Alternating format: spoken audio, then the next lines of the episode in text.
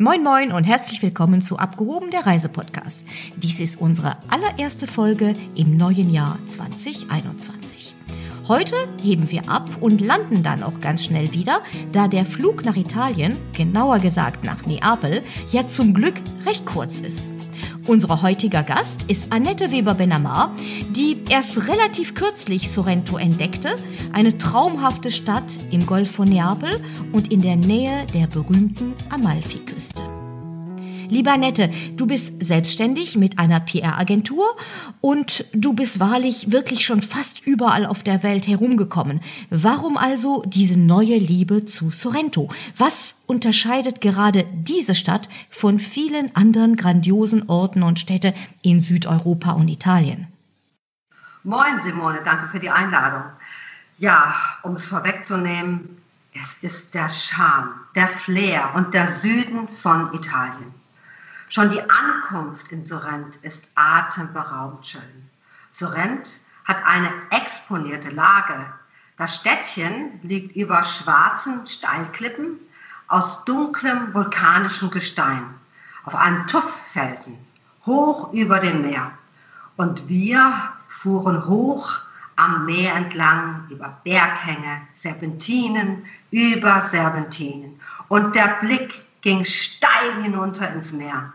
Man hat einen Traumblick über den gesamten Golf von Neapel und den mächtigen Vulkan Vesuv.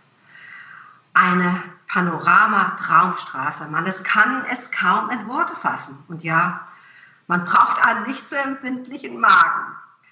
Die Schönheit, das milde Klima, diese üppige Vegetation und das Leben Süditaliens. So leicht und unbeschwert. Das ist es einfach.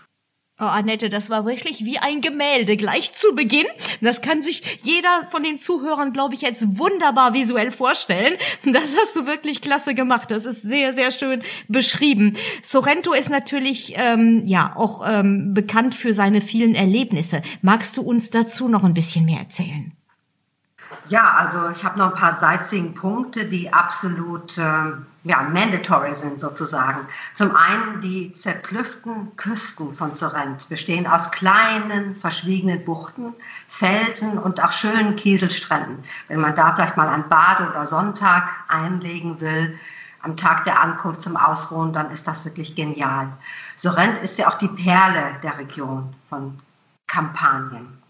Von Sorrent aus kann man die Inseln Capri und Ischia und den ganzen Golf von Neapel mit seinem berühmten Vulkan, den Vesuv, bewundern. Man ist ja quasi mittendrin. Das historische Zentrum von Sorrent erhält noch heute seine ältesten Eigenschaften, wie zum Beispiel diese römischen Zeichen und die Stadtmauer, gebaut im 15. Jahrhundert. Interessant sind hier zum Beispiel Piazza Tasso, das ist der Hauptplatz, und Herzstück Sorrents, die Kathedrale aus dem 14. Jahrhundert, die Kirche zum heiligen Franziskus von Assisis gewidmet übrigens, mit seinem schönen Kreuzgang aus dem 14. Jahrhundert. Und das arabische Erbe, das Koreale Museum, wo griechische und römische Funde ausgestellt sind, sowie Porzellane und Gemälde aus Capodimone. Aber auch das kleine malerische Fischerdorf Marina Grande ist ein Besuch wert und ist ganz reizend. Sorrent ist ja auch die wichtigste Stadt an der Küste und es gibt der ganzen Halbinsel den Namen, die deshalb auch Halbinsel der Küste von Sorrent genannt wird. Also die Halbinsel von Sorrent umfasst viele andere schöne, schnuckelige Orte wie Vico Equense, ein touristisches Zentrum, nicht nur wegen dem kristallklaren blauen Meer und das dortige interessante Museum das den Mineralien gewidmet ist. Ich zähle jetzt noch mal ein paar auf, die wirklich angrenzend an Sorrent sind. Zum Beispiel Massalubrense mit seinen malerischen Dörfern, wie Nerano mit dem Tauchzentrum Nettuno oder San Agata sui due Golfi, so genannt, weil es die beiden Meeresbuchten, nämlich den Golf von Neapel und auch den Golf von Salerno, überblickt. Oder man fährt nach Punta Campanella, ein wunderschönes Meeresschutzgebiet. Also es sind so viele kleine Ortschaften immer in der Nähe von Sorrento, sodass man jeden Tag eigentlich ein super tolles Ziel vor Augen haben kann. Oder Castellammare di Stabia ist berühmt für das Thermalbad. oder Piano di Sorrento mit seinen schönen Palazzi aus Tuffstein, tolle Villen zu bewundern. San Anello, eine malerische Region, deren Hauptprodukte die Zitrusfrüchte sind. Und Meta di Sorrento mit seiner Basilika, der Madonna del Lauro gewidmet. Und auch das Inland der Sorrento-Küste ist super interessant. Hier findet man die Ortschaften Agarola, Piemonte, Lettera und Granano, die sind berühmt für die hausgemachte Pasta. Oder man schaut sich das jahrhundertealte örtliche Handwerk mal direkt in der Nähe an. Die Holzintarsienkunst, die man ja überall in den Geschäften rund um Sorrento findet. Einige große sind ausschließlich der Handwerkskunst gewidmet.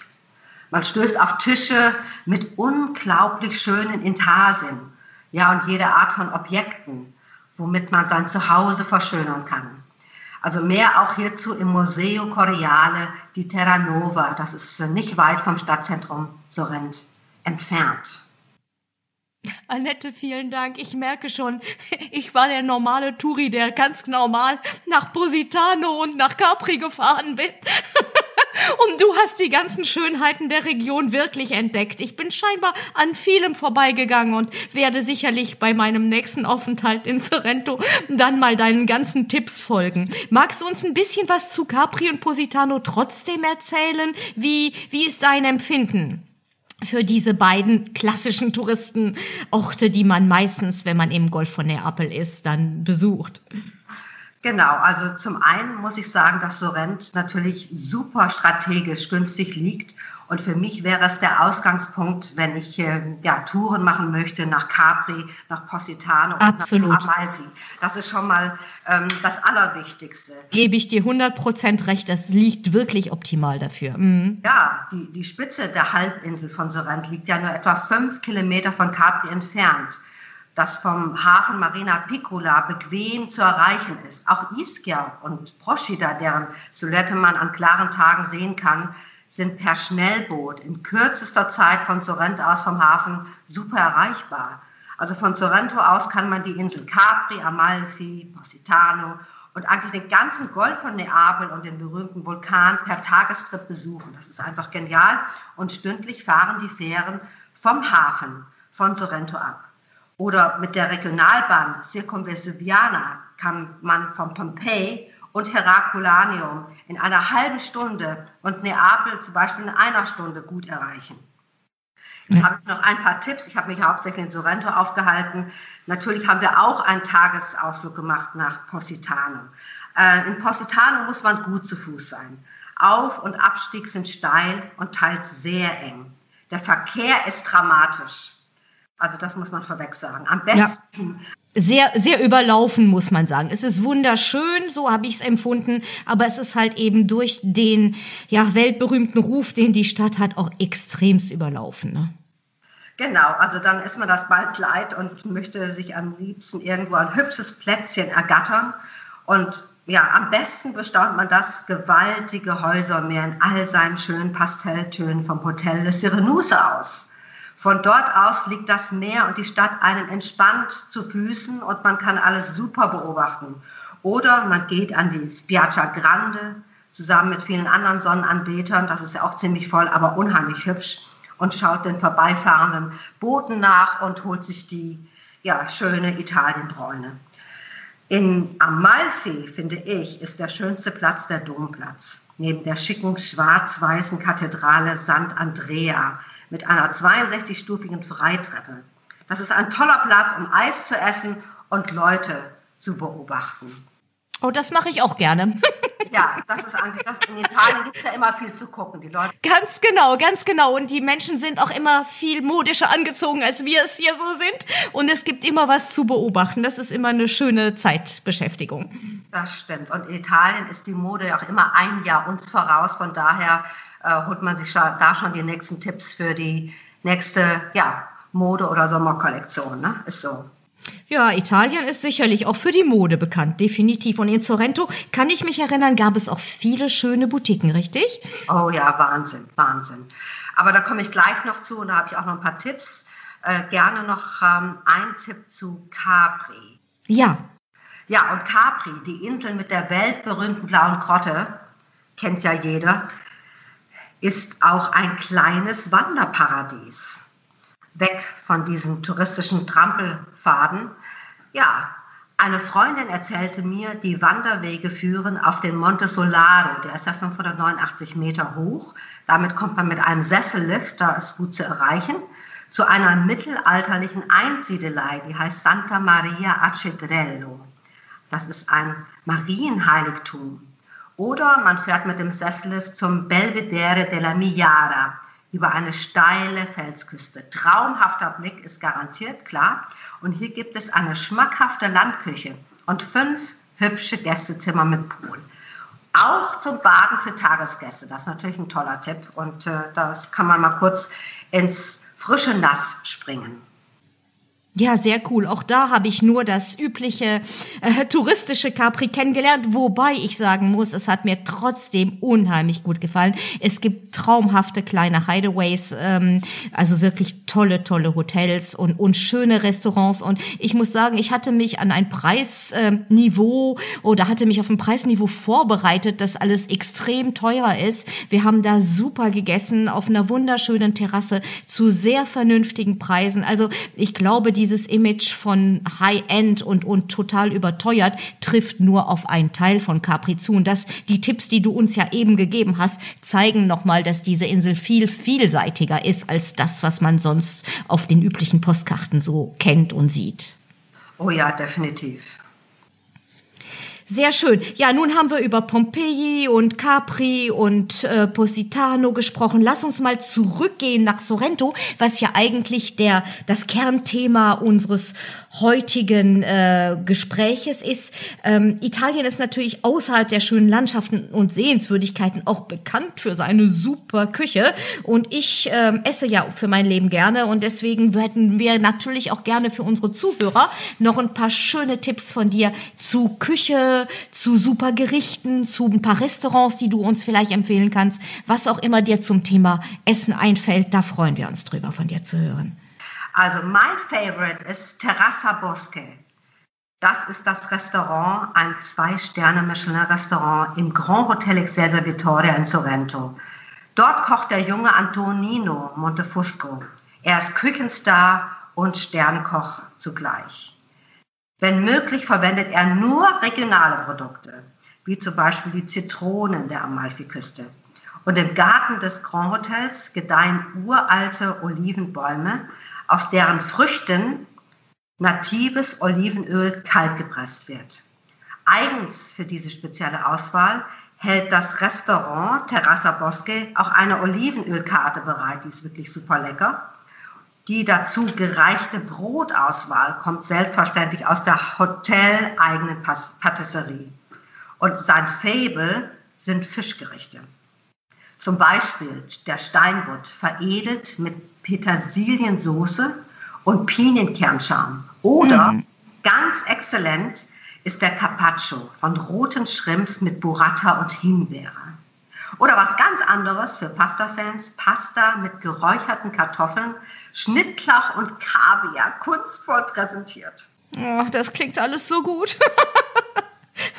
ja, und ich habe aber noch einen Tipp für, ich sage mit den moderaten Geldbeutel im Restaurant Bani Delfini genießt man ausgezeichnete Meeresküche auf den Felsen am Strand zu moderaten Preisen. Das ist in der Via Marina Grande.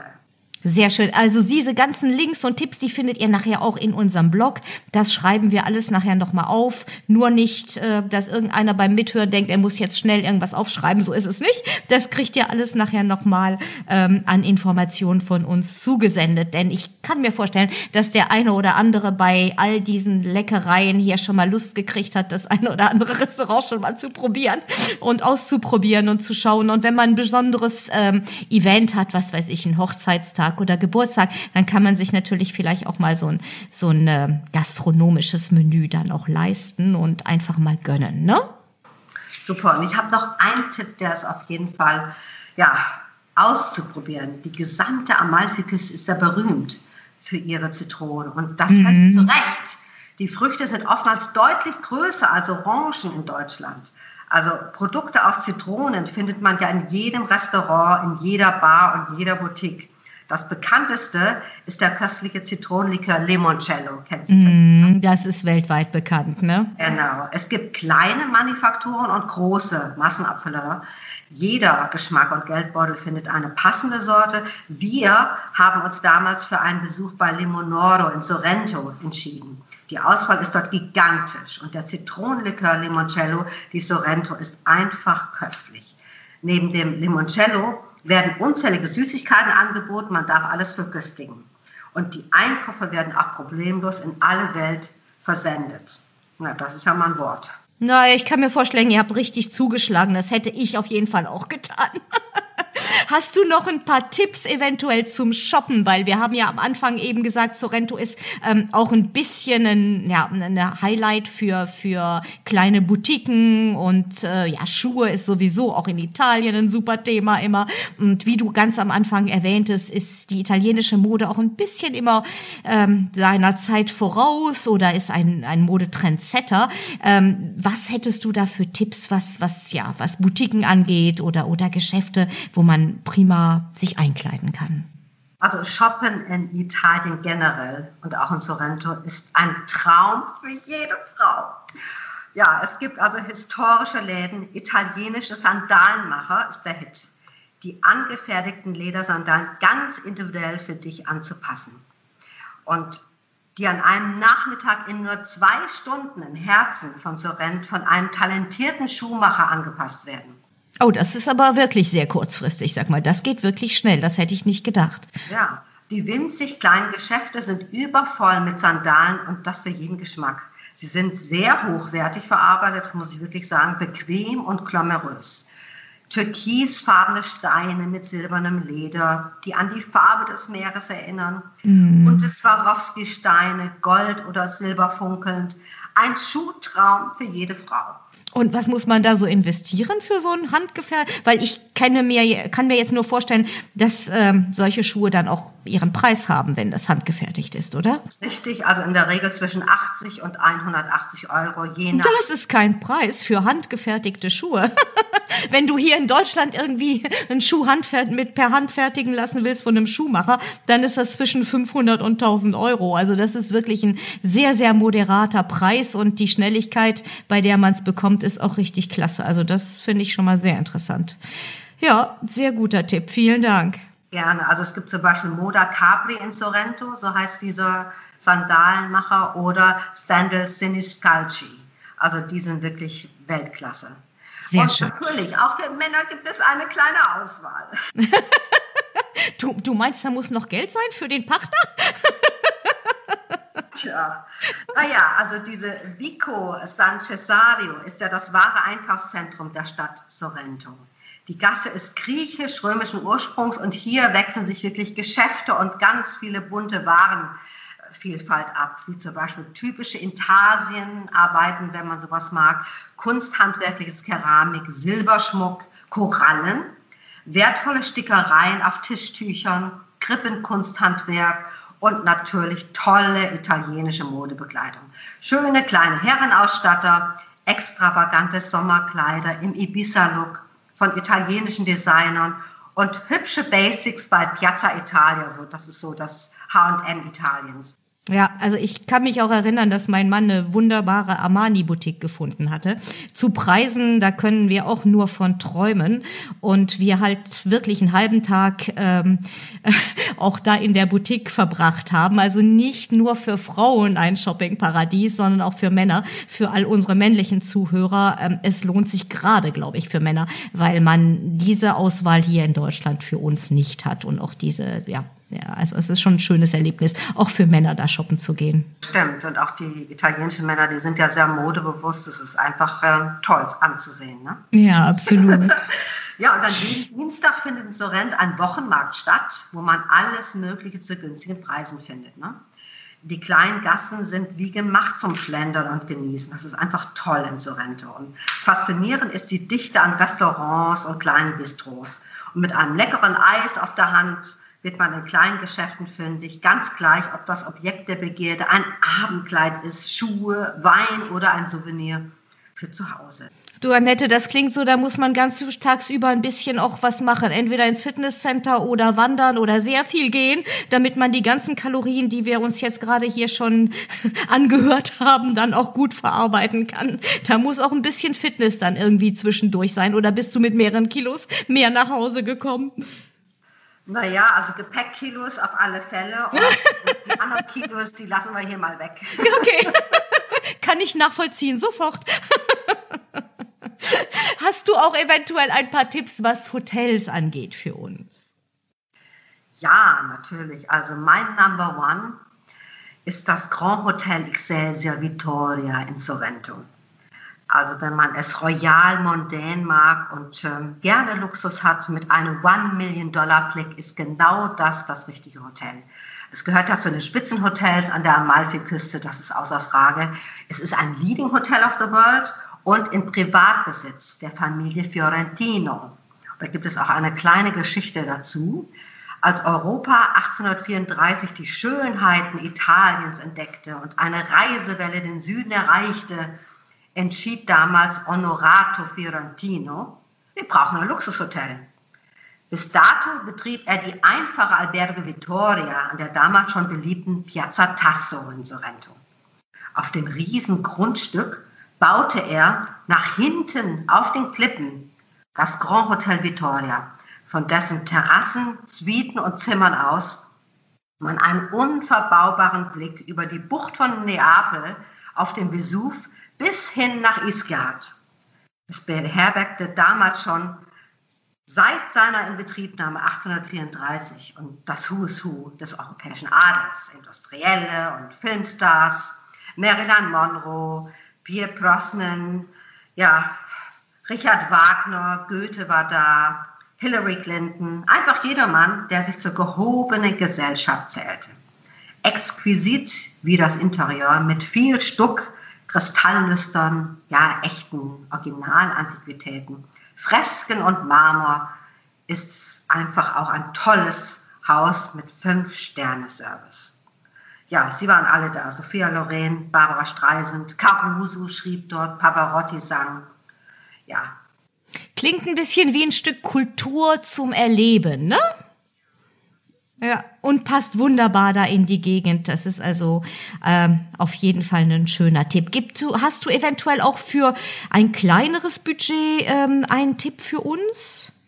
Naja, es gibt so viele gute Hotels für jeden Geschmack und Geldbeutel. Es gibt schöne Villen, auch Bed and Breakfast. Ja, über Einfach mal umgucken und umhören, ja, ne, was dem Einzelnen so passt. Ne?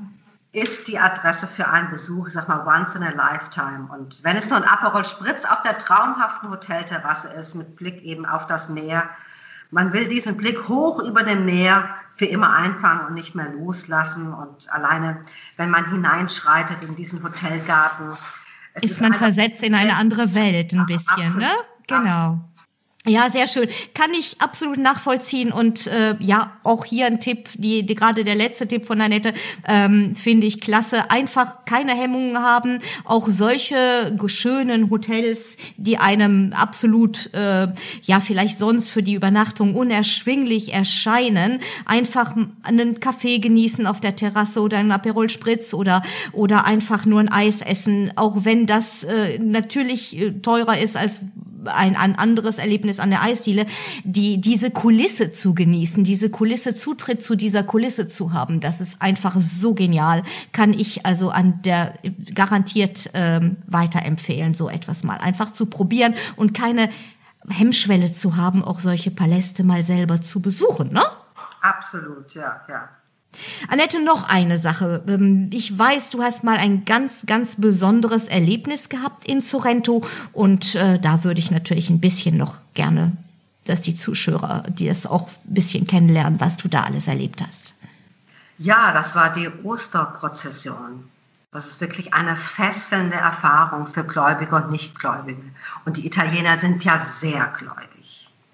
Jedes Jahr in der Karwoche wird am Mittwochabend die Prozession der Via Crucis, äh, das ist der Kreuzgang, veranstaltet, die den Leidensweg Jesus Christi, die Via Dolorosa, symbolisiert. Diese geht von drei bis sechs Uhr morgens. Die Prozession ist wirklich beeindruckend und ich nahm an der weißen Prozession teil. Mein Wecker ging um 2.30 Uhr, es war alles ruhig und still. Ja, ich schritt hinaus, es war noch recht kühl und dunkel und überall standen schon Kerzen und Fackeln. Die Leute kamen aus ihren Häusern und gingen Richtung Kirche. Ich kam dann an einem Kirchvorplatz an, auch da war es noch still. Und dann kam der Priester mit einem geschmückten Kruzifix, dahinter die Kapuziner, alle in weißen Kutten, schritten sie aus der Kirche. Es waren Hunderte. Sie kamen mit Laternen, die Suche nach Marias Sohn, der von seinen Feinden gefangen genommen wurde und zum Tode verurteilt wurde. Das bedauerten und verkündeten sie. Und ich ging hinterher, die Menschenmasse auch hinter mir. Die Musikkapelle spielte schwer und traurig und wir liefen durch die Straßen und beteten. Es gab überall diese geschmückten Altäre entlang der Straßen. Die heiligen Statuen wurden gesegnet und wir haben gebetet bis um 6 Uhr morgens. Das war wirklich sehr beeindruckend. Das da kriegt man allein auch vom Zuhören Gänsehaut. Man kann sich das richtig vorstellen.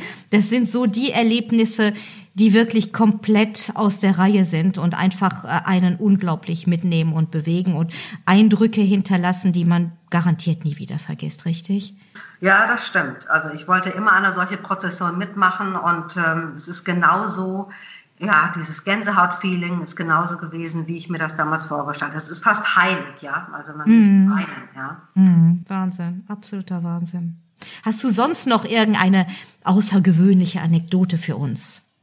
Ja, ich möchte noch einen Satz dazu sagen. Also wer es zur weißen Prozession nicht schafft, bei der schwarzen Prozession am Freitag sind dann die Kutten der Kapuzinerträger schwarz im Namen der Trauer für den verstorbenen Jesus. Und das findet dann abends statt mit sehr vielen Fackeln und vielen Menschen und da ist das ganze Dorf in Bewegung. Auch das ist wirklich spektakulär und einfach nur heilig. Sehr, sehr schön. Ja, Wahnsinn, Wahnsinn. Wirklich. Das hört sich nach irgendwas an, was ich in meinem Leben auch nochmal miterleben möchte. Zu deiner Anekdote fragtest du mich, hm, also der heutige Name des Städtchens Sorrento auf der Halbinsel Sorrent am Golf von Neapel geht ja auf den antiken Namen Sorrentum und den Mythen der Sirenen zurück, die durch den Gesang die Seefahrer verwirrten. Und der Legende zufolge konnten sich nur Odysseus und seine Begleiter dem Zauber des Sirenengesangs entziehen, worauf sich die Sirenen in Felsen verwandelten. Und deswegen nennt man ja auch Sorrent die Stadt der Meerjungfrauen. Ah ja, das ist auch eine schöne Anekdote zu wissen. Also das hört sich auch sehr, sehr nett an und passt ja auch zu dem, zu der Landschaft von Sorrento, ne? Sehr, sehr gut. Genau, genau. Also es ist einfach hübsch. Also man kann es nicht in Worte fassen. Es ist für jeden was bei. Es ist einfach eine reizende Stadt am Meer, zerklüftet mit den vielen schönen Bergen. Oh, die Mode Italiens, ähm, das Essen, ja einfach Dolce Vita pur. Ich merke schon, das ist eine Stadt, die süchtig macht, richtig? Ganz genau. Sehr schön. Dann hoffen wir mal, dass äh, wir unsere Zuhörer auch ein bisschen unsere Sucht äh, mitteilen konnten und äh, sie vielleicht bewegen konnten dazu, sich diese Region entweder mal per Auto oder mit dem Flug nach über Neapel einfach mal anzusehen. Ähm, leider ist die Zeit für heute schon wieder abgelaufen und wir wünschen allen Zuhörern ein frohes neues Jahr mit vielen tollen weiteren Destinationen, die wir in den nächsten Podcast vorstellen werden. Nochmal dir vielen, vielen lieben Dank, Annette, und bis vielleicht noch einmal mit dir für eine andere Region in einem anderen Zeitrahmen. Super, sehr gerne. Danke für die Einladung, Simon. Sehr gerne, Annette. Vielen Dank. Tschüss. Tschüss, tschüss. Alle Informationen und Links zu den Highlights, die in der heutigen Folge genannt wurden, findet ihr in unseren Shownotes.